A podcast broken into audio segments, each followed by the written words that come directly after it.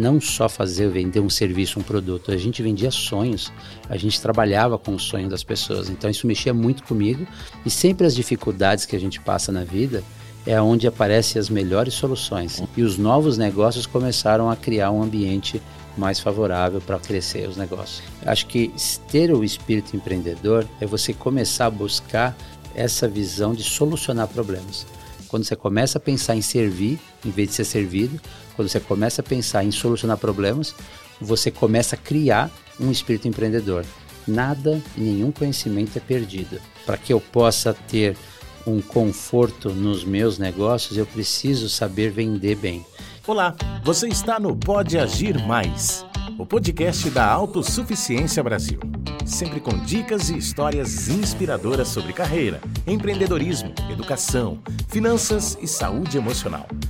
Todos os episódios do Pode Agir Mais estão disponíveis em vídeo no canal do YouTube da Autossuficiência Brasil e em áudio nas principais plataformas de podcast do Brasil.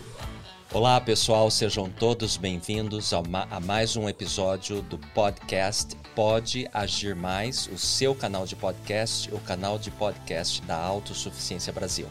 Você pode assistir esse e outros episódios sempre semanalmente, tanto na página do YouTube da Autossuficiência Brasil, quanto nas principais plataformas de podcast do país. Hoje eu tenho aqui comigo a Bia Garcia, que está nos ajudando aqui na bancada. Tudo bem, Bia? Tudo bom, Paulo? Seja muito bem-vinda. E nós temos aqui um super convidado, Ricardo Faria. Ricardo, seja muito bem-vindo ao nosso canal de podcast Pode Agir Mais. Obrigado. Prazer é um pra... meu. É um prazer tê-lo aqui conosco. O Ricardo Faria, ele é empreendedor desde criança, graduado em marketing, CEO e fundador do grupo Mixfair, que possui as marcas Robust e Iron Parts. Ele é marido da Leonora e pai de cinco filhos. E ele vai contar a história de empreendedorismo dele aqui para nós hoje. Mais uma história inspiradora para te ajudar a agir. Lembre-se que aqui nós todos os nossos episódios nós temos histórias inspiradoras para te ajudar tanto, tanto nas áreas de empreendedorismo quanto de carreira profissional, quanto educacional, falamos também sobre finanças, falamos sobre saúde emocional. São vários os tópicos que nós tratamos aqui no canal do Pode Agir Mais, sempre com o objetivo de te ajudar a agir na sua vida e melhorar e desenvolver e crescer é, na sua carreira e na sua educação. Então, de novo, Ricardo, seja muito bem-vindo. É uma alegria para nós tê-lo aqui. Eu gostaria que você começasse contando para nós, Ricardo, sobre a sua trajetória como empreendedor. Você aí que tem três empresas, é, cinco filhos, você estava me falando antes da gente iniciar a gravação aqui, né? Que cada filho que você tinha, você pensava em começar um negócio para poder sustentar melhor a família. Como é que foi essa história, Ricardo? Olha, para mim é um privilégio estar aqui e mais uma vez eu gostaria de agradecer essa oportunidade. Eu essa trajetória, né, de, de muito tempo que eu venho desde criança, né, como a apresentação diz, é, eu sempre gostei muito de, de empreender. Eu sempre sentia uma necessidade muito grande em relação a resolver problemas. Então, desde criança, quando eu falo que eu sou empreendedor desde criança, é porque na rua que eu morava, eu gostava de empinar pipa, né? E eu via que as crianças ali é, da minha rua, elas tinham muita, é, muita dificuldade de fazer aquela, aquela rabiola, né? E é muito chato de fazer, demora. Uhum. Então, desde criança, eu vi essa necessidade. Então, eu ficava à noite fazendo né? E eu desde criança, desde os meus oito anos de idade, eu já tinha uma visão de pegar e fabricar aquela aquela rabiola, porque eu sabia que durante o dia meus amigos eles iam querer empinar pipa, mas eles iam ter que perder ali alguns minutos fazendo. Então eu já fazia, enrolava e tinha tamanhos, né? Pequeno, médio, grande, e eu já deixava lá. Então quando eles perdiam a pipa deles e comprava outra, eles tinham que fazer, eu já tinha. Então eu sempre, desde criança. Aprendeu a negociar desde sempre. Desde então, né? sempre né? eu achava a necessidade, então eu conseguia ver as necessidades das pessoas, até mesmo dos meus amigos de criança, e eu tinha a solução. Então essa, essa, esse desejo de empreender, de criar é, é, soluções para as necessidades já veio desde pequeno. Aliás, esse é um dos princípios básicos do empreendedorismo, né? Você observar as necessidades da população dentro da sua comunidade, da sociedade que você vive e pensar em soluções. Sim. Mesmo que sejam simples soluções, é, empreender significa buscar soluções para problemas. E você, então, desde pequeno, observava é, esses pequenos problemas dos seus colegas e já propunha soluções. É excelente, muito inspirador isso. É, pessoal, hoje nós vamos ouvir uma história muito legal do Ricardo é, sobre a história que vem do avô dele que consertava jipes, aqueles jipes antigos da época da Segunda Guerra Mundial.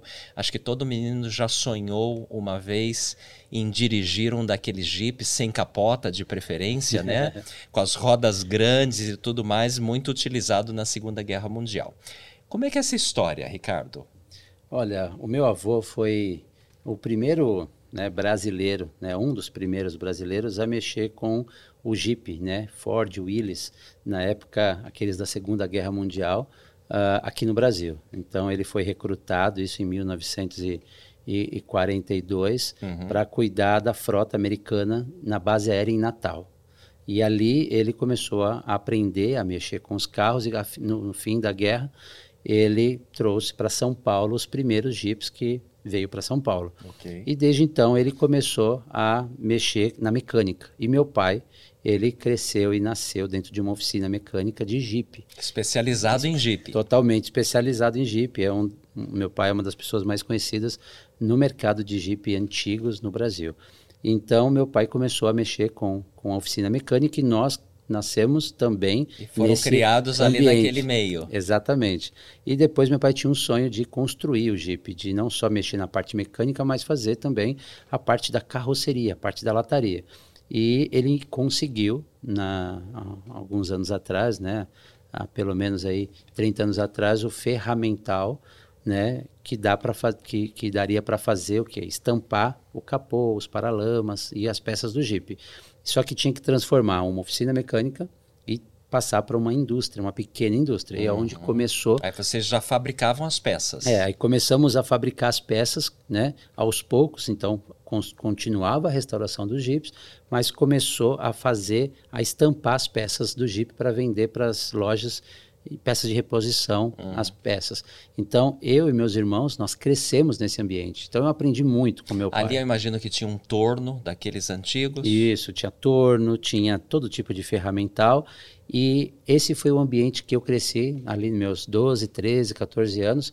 Eu ia trabalhar com meu pai. Meu pai é, é da, das antigas, que o filho vai lá, coloca a mão na massa. Então, eu aprendi, meus 14, 15 anos, a, no chão de, de fábrica mesmo, adaptando ferramentas. Você é um daqueles que fez é, mecânica no Senai, não? Não, foi a mecânica da vida ali mesmo, Você trabalhando. ali no duro mesmo, é. na realidade. E eu, eu, era mais voltado à parte artesanal, parte de mexer com chapa. Então a parte mecânica meu irmão gostava até mais, uhum. né? Mas a parte de fabricar o Jeep, a parte da lataria era uma coisa que eu gostava muito. Então eu fui aprendendo a mexer nas máquinas, a pontear. Então nós fomos adaptando as máquinas, lembrando que era uma oficina mecânica, passando a fabricar peças. Então, eu comecei com 15 anos a aprender a soldar, fazendo as peças. Então, essa foi a minha adolescência fabricando peças ali. E até né, eu fazer uma missão de tempo integral. Tá, como que é essa experiência de começar a trabalhar desde cedo, com a disciplina que o seu pai é, é, cobrava ali, certamente ele estava correto nisso, né? É, fabricando as peças, é, mexendo no ferramental, como que isso ajudou você a desenvolver um espírito empreendedor? Isso é, isso é muito importante porque porque quando eu estava ali na oficina eu aprendi muita disciplina com meu pai, como você falou, em termos de horário, né, é, e, e habilidade para poder entregar as peças e eu fui aprendendo. Mas eu via necessidades, como eu disse desde criança, dentro daquela, daquele ambiente, aquilo foi trazendo experiência de falar com os clientes, agradar os clientes, eles tinham uma expectativa.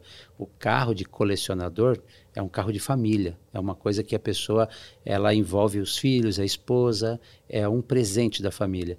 Então, desde então, aquilo para mim satisfazer aquele desejo, criar um carro da família, não é um carro que você vende, compra outro, é um carro que fica por gerações. Tem um valor emocional enorme envolvido, né? Então aquilo foi trazendo para mim é, uma visão muito ampla em relação não só fazer vender um serviço, um produto, a gente vendia sonhos, a gente trabalhava com o sonho das pessoas. Então isso mexia muito comigo e aí aquilo foi trabalhando desde a minha adolescência a tratar desses detalhes. Então esse espírito empreendedor veio do meu pai, das necessidades que aquela empresa tinha, as melhorias que eu já enxergava desde de criança e também a, a, ao desejo de cada vez mais solucionar de uma maneira melhor o sonho e as necessidades das pessoas. Tá. Então isso ficou dentro de mim na minha adolescência toda uh, essa questão de, de trabalhar e satisfazer e realizar esses desejos. Entendi. E o colecionador de carro geralmente é um cliente exigente, ele exige bastante. Bia, você conhece algum colecionador de carros antigos? Olha, colecionador não, mas o meu avô ele tinha um carro bem antigo, tá. só que eu não sei o nome.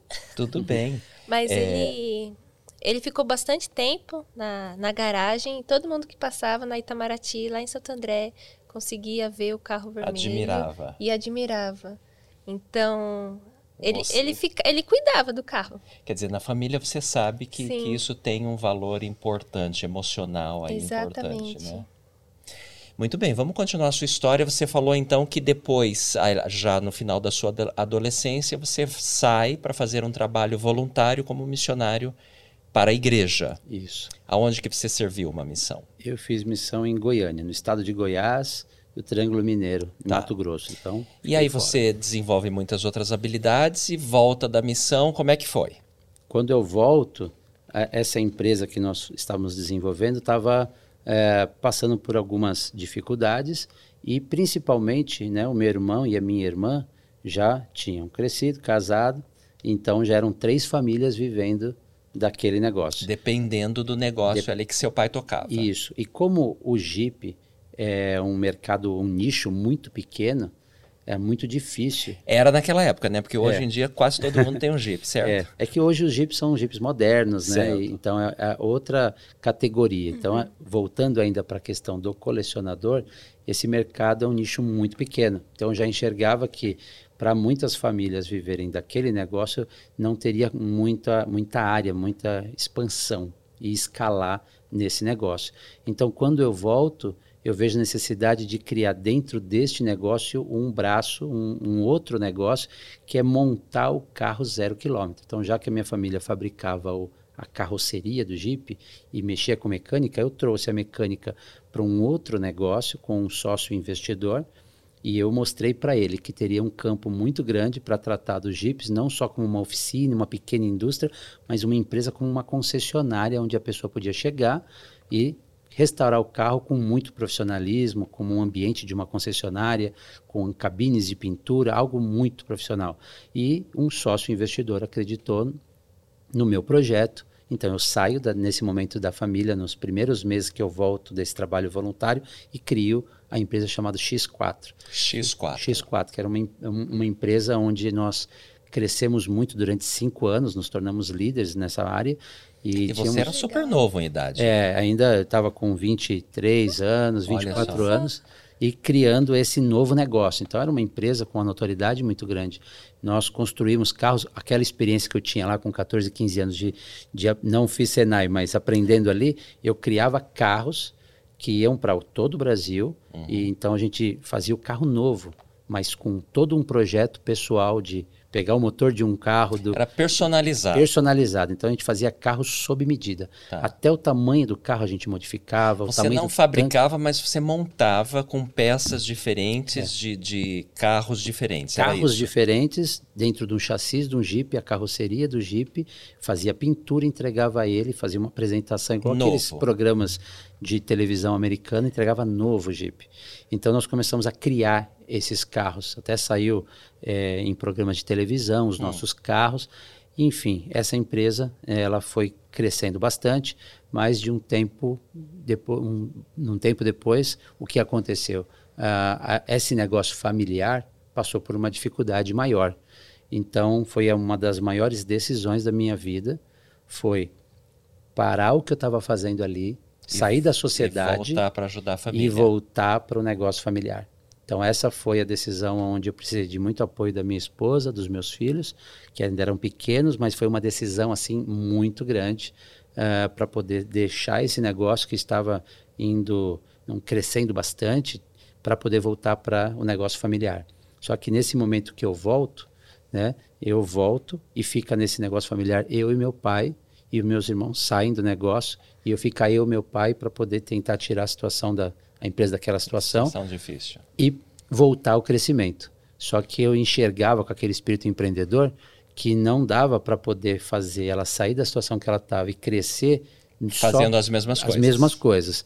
Então foi aonde veio aquele estalo novamente de encontrar qual é a, necessidade, o que, que o mercado precisa.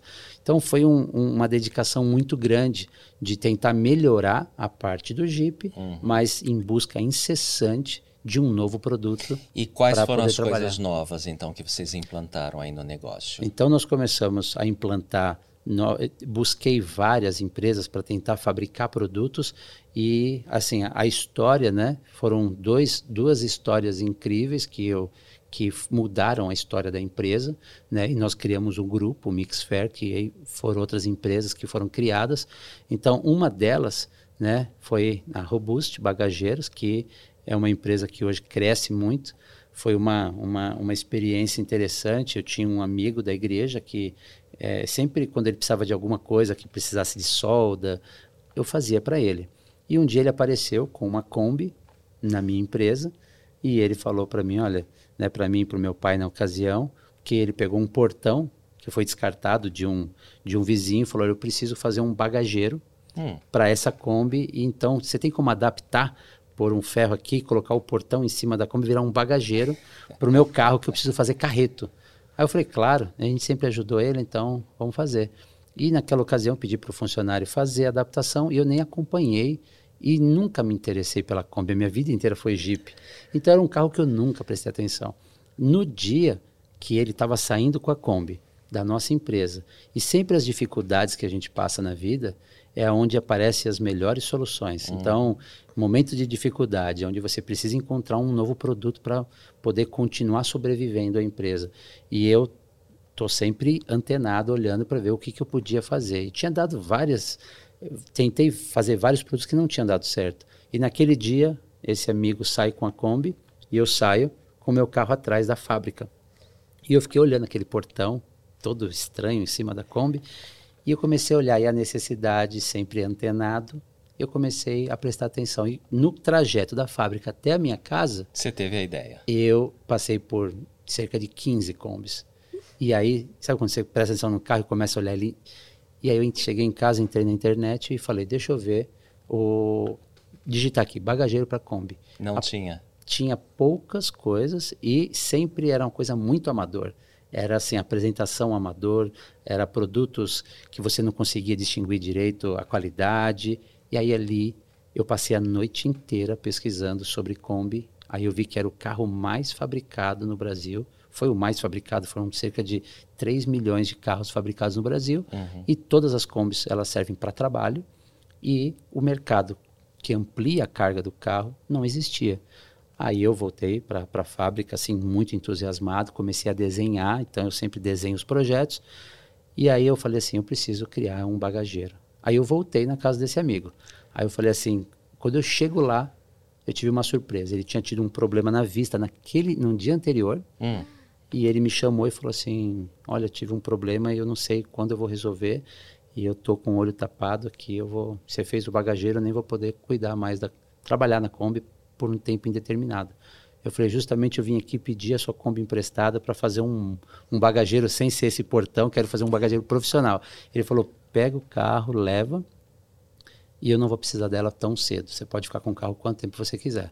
Leva o carro para a fábrica e passo semanas na produção, criando. Criei um bagageiro, tirei a foto, fui atrás de um amigo que, que faz site, passei a noite fazendo o site do bagageiro da Kombi.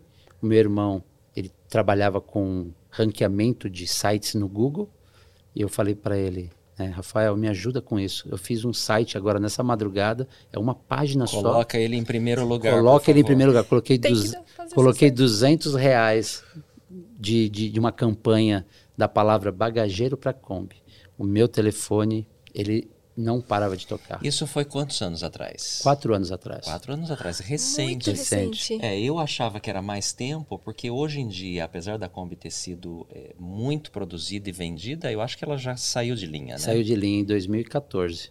E, e você não, isso não foi impeditivo para você, porque muita gente ainda tem Kombi e gostaria de ter um bagageiro. É porque era o carro mais fabricado no Brasil. Então, por mais que ele parou de fabricar em 2014, existe combis pelo Brasil inteiro. São 3 milhões de combis. Então, isso me incentivou. Então, quando meu telefone não parou de tocar, aí eu comecei a ver a necessidade que as pessoas me procuravam. Agora eu quero um menor, quero um maior, eu quero um de um jeito. Então, eu fiz quatro modelos e fiz um site para esses quatro modelos. E perdi o controle assim de quanta demanda teve. Então eu modifiquei Exclusivo para Kombi. exclusivo para Kombi. Só que aí o que aconteceu? Depois que a, a coisa começou a crescer muito, eu comecei a profissionalizar essa linha de produção e aí eu montei uma loja. Então eu montei uma loja para ser um showroom Uma loja e física. uma loja física para instalar. Então o site e as vendas online começaram a crescer e eu tive que montar uma loja para poder estocar os produtos e instalar os, os bagageiros. Então é uma loja feita para isso. E aí começou a necessidade de bagageiro para outros carros. Então hoje a gente tem bagageiro para a linha Fiat completa, a gente tem bagageiros para a linha Mercedes, a linha Citroën, Peugeot e Renault, né? E então todos os carros hoje, é, vans é, de trabalho, basicamente você vai encontrar um bagageiro robusto. Você tem todas as linhas, então. Então, hoje, é, se você precisa ou quer um bagageiro para o seu carro, robust, robust em português, É. e você vai encontrar. Sabe o que me chamou muita atenção, é, Bia, nessa história? É exatamente observar a capacidade do Ricardo de observar a necessidade do mercado, o- qual é o problema, o que, que as pessoas estão precisando é, rapidamente propor soluções e você tinha as habilidades para isso, você sabe desenhar o projeto, etc e tal, e colocar em prática. Então, essa rapidez, e você observou que o mercado estava precisando, pedindo isso, e você ficou surpreso com o número de, de telefonemas e de pedidos surgindo ali, né? Muito legal, muito inspirador. Você que está em casa pensando em empreender. Observa, aprende aqui com o Ricardo. Eu acho que observar o mercado, saber das necessidades, quais são os problemas e buscar as soluções para esses problemas é um grande passo do, empre empreende do empreendedor. O que, que você aprendeu com a história dele até agora, Bia? Acho que muito sobre a, a visão, de sempre estar atento, sempre observar. Mas o mais interessante de tudo isso é realmente pesquisar sobre, né? Ah, eu tive a ideia, mas eu acho que é o agir, né? É ir atrás, é pesquisar, é ter informação, é falar com pessoas que usam.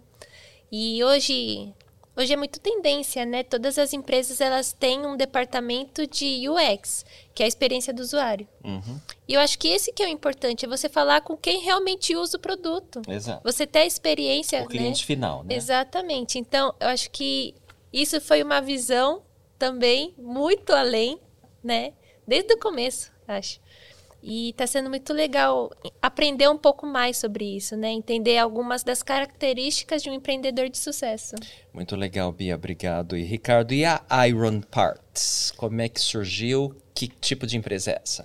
É, essa é a do Jeep, né? É a Iron Parts, é essa que a gente criou para poder fabricar Tá. as peças do Jeep. Então, a gente nesse, nesse período nós melhoramos os processos, paramos de fazer a parte mecânica e nos dedicamos à construção das peças de reposição. Então, nós não trabalhamos na, mais nessa parte e fabricamos as peças e distribuímos para todo o Brasil. E começamos agora a exportar, né? Então, o Uruguai foi o primeiro país que nós conseguimos mandar uma carroceria agora de, de Jeep. Então, nós, eh, com o crescimento da empresa, nós conseguimos estabelecer um, um padrão de fabricação, uma estrutura fabril maior para poder melhorar o que a gente já tinha, que tinha deficiência, e os novos negócios começaram a criar um ambiente mais favorável para crescer os negócios. Quer dizer, o, os problemas lá de trás que você voltou para ajudar seu pai foram definitivamente resolvidos. Seu pai ainda está vivo, está no negócio? Sim, está no negócio, trabalha comigo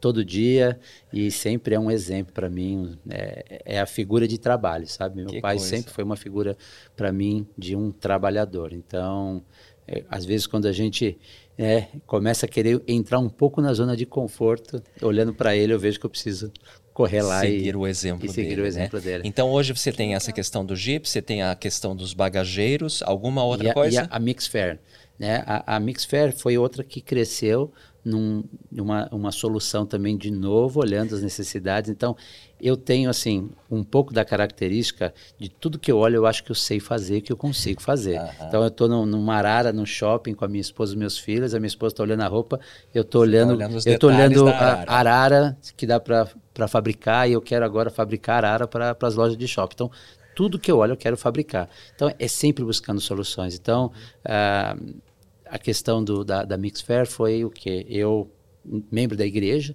né? Então eu vejo uh, a Igreja de Jesus Cristo dos Santos Últimos Dias é uma igreja onde tem uma escola dominical, tem as aulas e tem a necessidade de uso de televisão para auxiliar nas aulas. Uhum. E com uns cinco anos atrás, as, ainda a igreja ela possuía um armário grande que era aqueles armários que carregavam a televisão de tubo então era aquele armário grande de madeira e uma televisão super fina de LED que não fazia sentido ficar em cima daquele armário. Exato. E aí um dia eu encontrei um engenheiro da igreja, é, da associação que cuida dos, da, da, da, construção dos prédios e os materiais da igreja, e eu cheguei, entreguei um cartão para ele, há cinco anos atrás, e falei assim: olha, eu vejo uma necessidade, sou membro da igreja, e eu vejo a do, da agonia de ver aquela televisão tão fina e tão leve em cima de um móvel tão grande. Eu tenho uma solução interessante para você, e se você um dia precisar de mim, pode me procurar. Hum. Depois de um ano, eu recebi o telefonema desse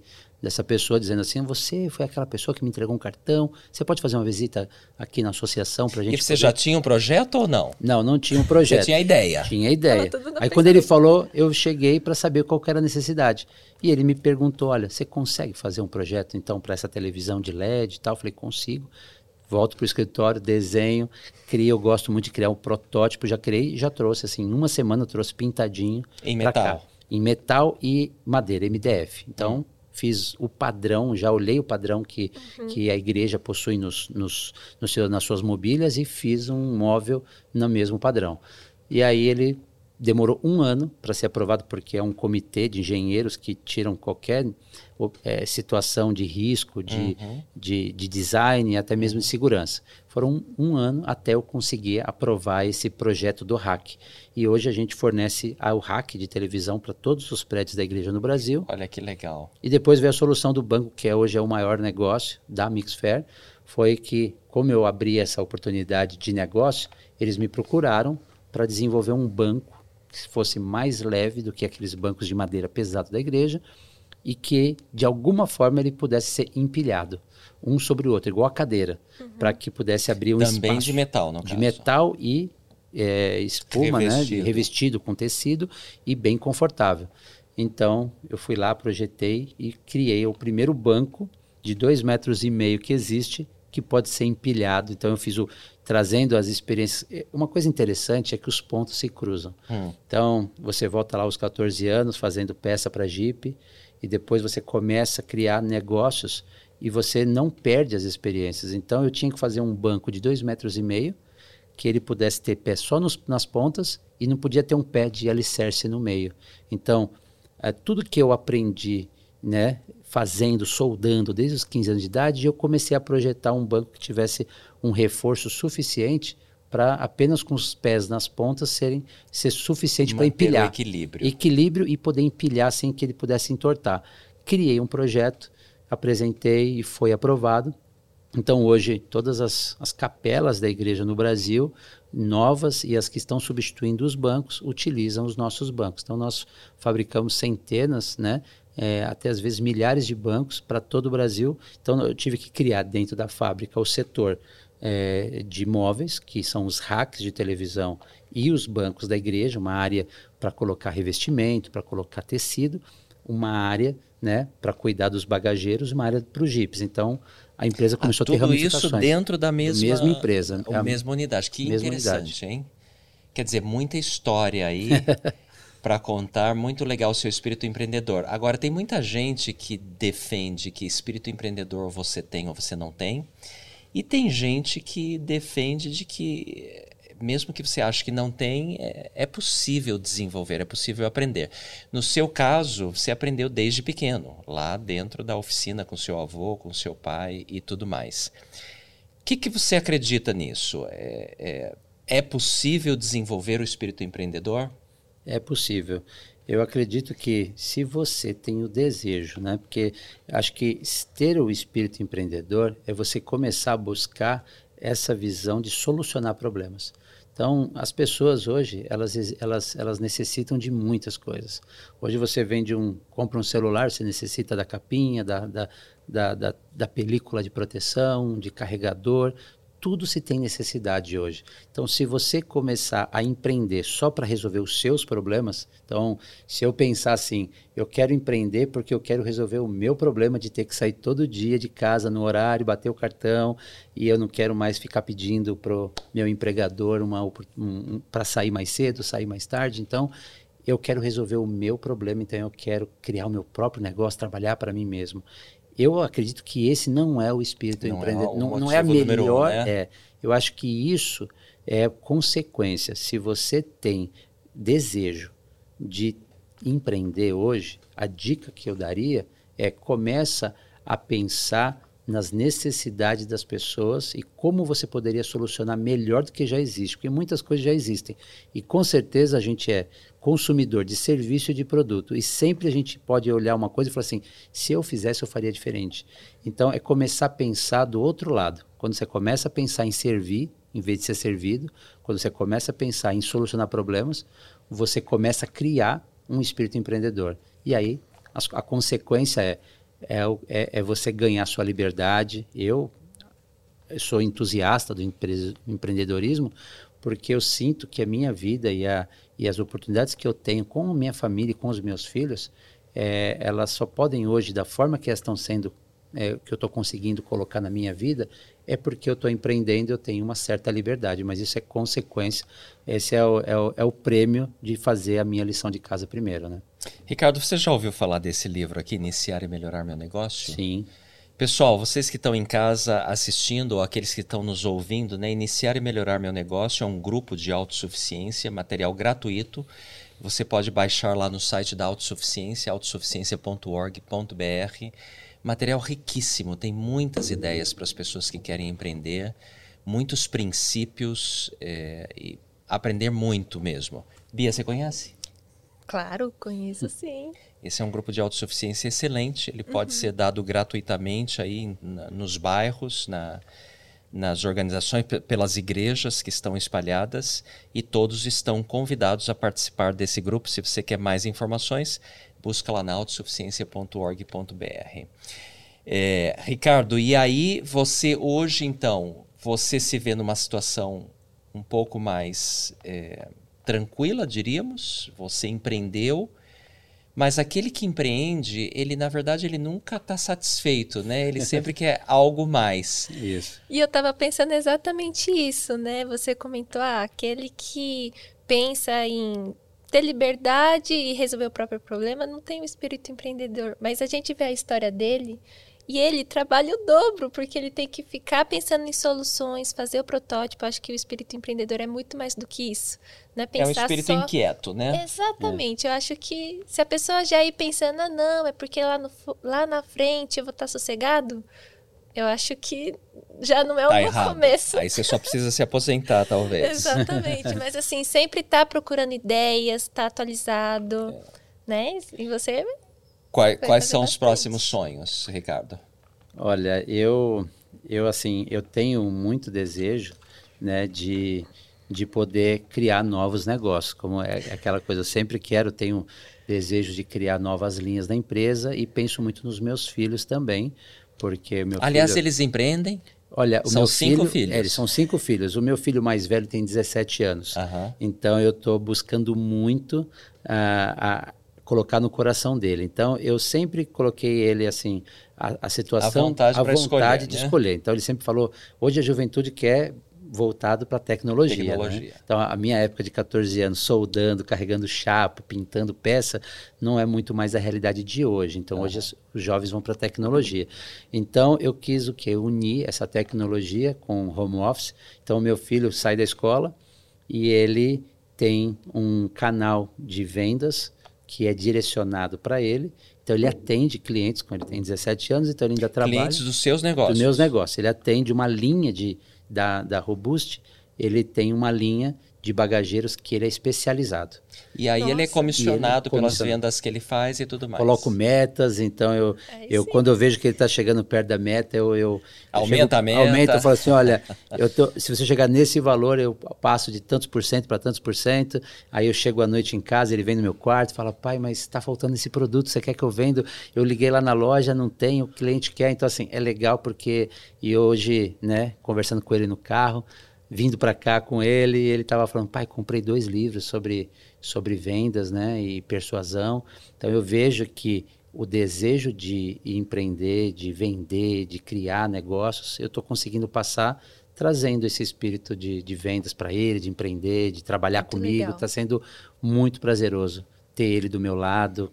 É, cada indivíduo é diferente, né? Mas a influência do, do ambiente é importante. No caso dos pais, é, eles sabendo que os pais, é, que o pai empreende, que o, que o avô empreendia, que o bisavô empreendia, muitas vezes isso se torna é, por gerações, né? E, e desenvolver o espírito empreendedor nos filhos, mesmo que eles não queiram empreender, eu acho que é importante porque traz o espírito da autossuficiência, da independência, da liberdade, eh, da responsabilidade com os recursos. Eu sou um grande defe- defensor, inclusive, que nas escolas, pelo menos de ensino médio, deveríamos ter a disciplina do empreendedorismo porque o empreendedorismo ajuda no desenvolvimento pessoal de todas as formas, mesmo que o indivíduo escolha ser um empregado, sem problema nenhum, mas ele aprende muita coisa que ele pode trazer para a própria vida pessoal dele. Sim, aprende muito com isso.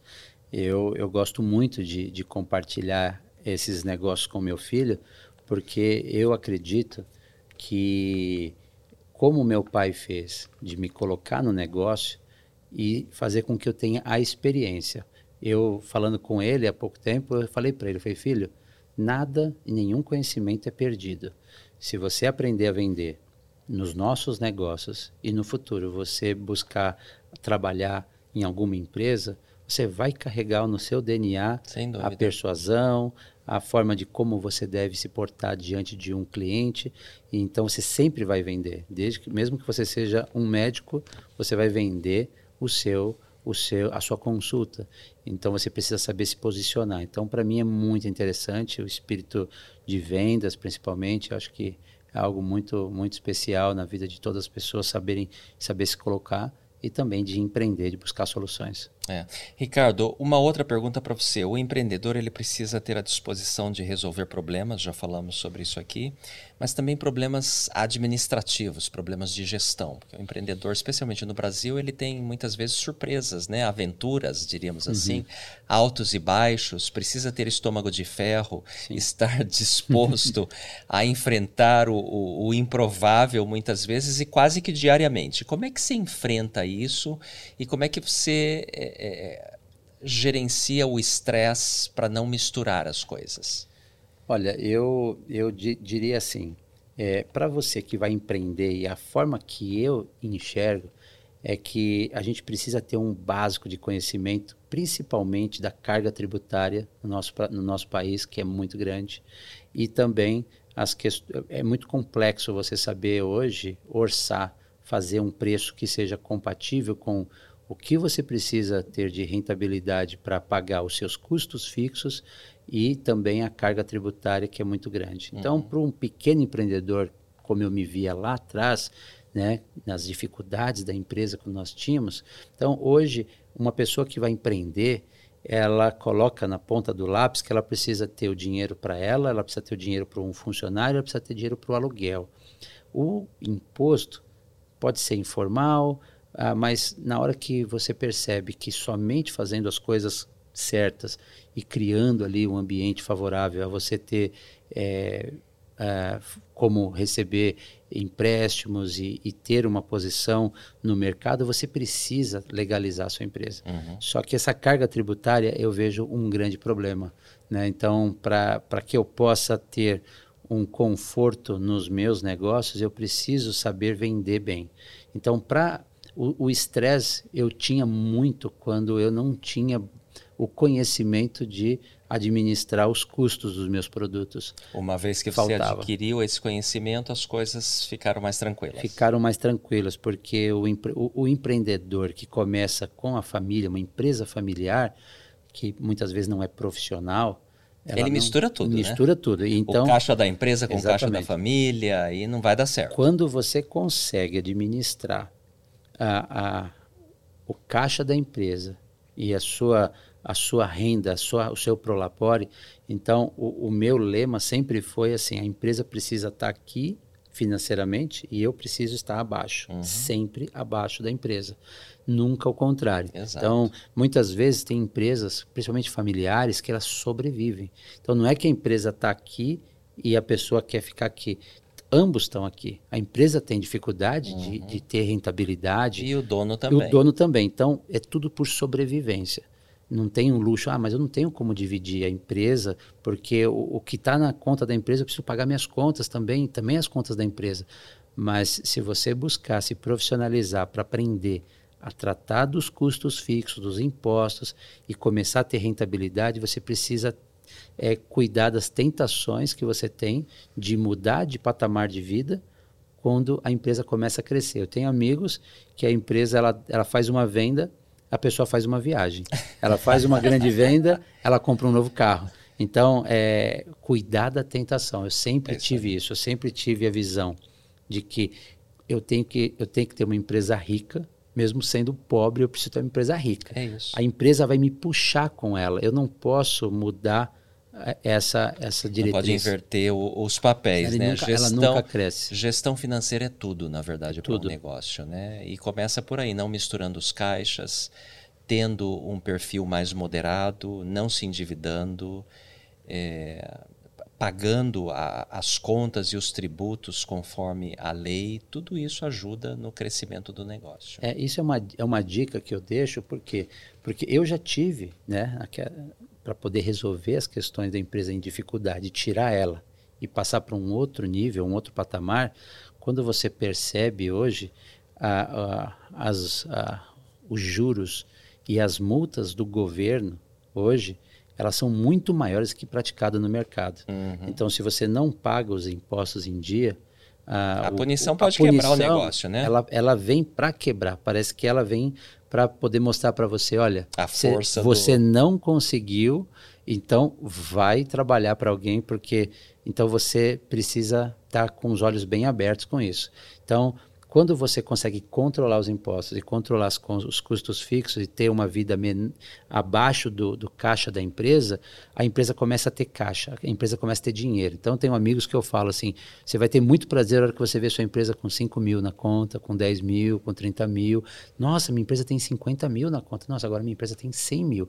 Quanto mais você tem o dinheiro na conta da empresa, você menos está estressado e menos você está correndo atrás do dinheiro. Uhum. Então você tem condições de comprar melhor, você tem condições de não necessitar de, de pagar juros para banco, você tem condições de pagar impostos. O mês que a empresa ela caiu, a pandemia ensinou muito isso. Exato. A pandemia mostrou. Quem é que esperava a pandemia, né? Quem estava aqui é, ficou afogado. É. Né? Quem tinha uma folga conseguiu sobreviver. É, é a velha sabedoria do Velho Testamento sobre os sete anos de vacas gordas e os sete anos de vacas magras. A gente nunca sabe quando será o período de, de dificuldades e, e uma empresa precisa se segurar muitas vezes no caixa.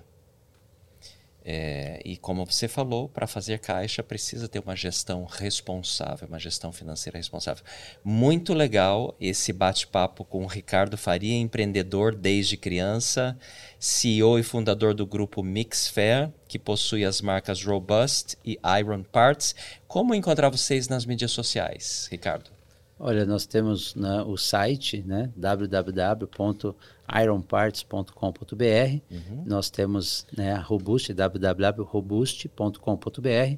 E temos também no Instagram, né, Robust Bagageiros e Iron Parts, é, lataria para Jeep no Instagram. Então, temos também páginas no Facebook, tem como encontrar nossos negócios. Excelente. Bia, alguma pergunta para o Ricardo? Não, tô gostando muito da nossa conversa, tá sendo bem inspiradora. Mas acho que sem perguntas. Ricardo, alguma consideração final para o nosso público? Olha, eu, eu assim, eu vejo que depois da, da, da pandemia, uh, as empresas elas voltaram bastante para a tecnologia. Hoje mesmo vindo para cá, eu passei pelo centro de São Paulo e eu entrei numa rua onde tinha dois estacionamentos e dois homens, um de cada lado, gritando assim. Acho que todo mundo já passou por isso, entrando numa rua e todo Sim. mundo fica, vem para cá, vem para cá. Então, eu uso esse exemplo, hoje eu pensei nesse exemplo, por quê? Porque antigamente eu fico imaginando qual foi a decisão? Qual foi o estacionamento primeiro que decidiu por um funcionário fazendo assim com a mão? E quando o outro deve ter visto no primeiro dia um todo funcionário... Todo mundo faz igual, né? Aí ele começou a falar, vem para cá. Ele deve ter visto que todo mundo ficou sentindo ó, ali é, acuado ali para deixa eu entrar no que está pedindo para entrar e aquele que não colocou a mão para fora e disse entra ficou sem sem cliente. No outro dia deve ter pensado eu preciso agora colocar uma pessoa na rua também fazendo assim. E nessa rua que eu entrei, eram dois tentando gritar mais alto para ver em qual eu entrava. Eu passei direto e pensei sobre isso e trazendo para o mundo dos negócios. A pandemia ela fez com que as empresas, né, 70% das empresas foram para a internet. E então eu vejo que hoje está todo mundo fazendo assim, seja na timeline no seu Instagram, uhum. é, seja no Google em qualquer plataforma, as empresas elas estão assim, fazendo assim com a mão, né? Gesticulando, dizendo, vem aqui, entra. Então, ela basicamente igualou. Todos que querem estar na internet hoje, elas podem estar. Exato. Com... Não importa se é pequeno, se é, é médio, se é grande. Antigamente, a lanchonete pequena ficava no bairro, ela atendia ali a vizinhança. Uhum. Os restaurantes grandes atendiam porque tinham mais fama.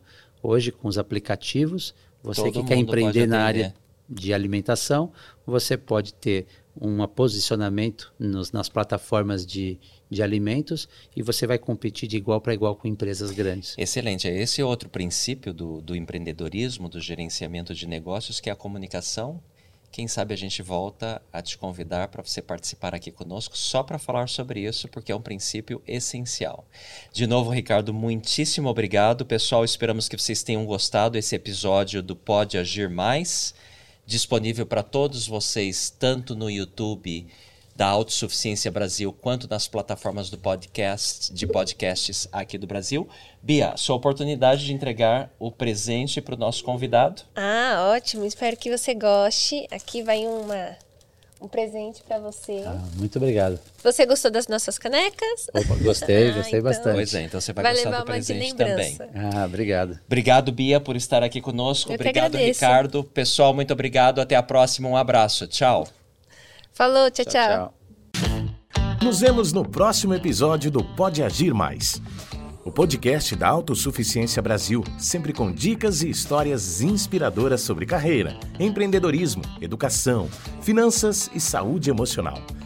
Todos os episódios do Pode Agir Mais estão disponíveis em vídeo no canal do YouTube da Autossuficiência Brasil e em áudio nas principais plataformas de podcast do Brasil.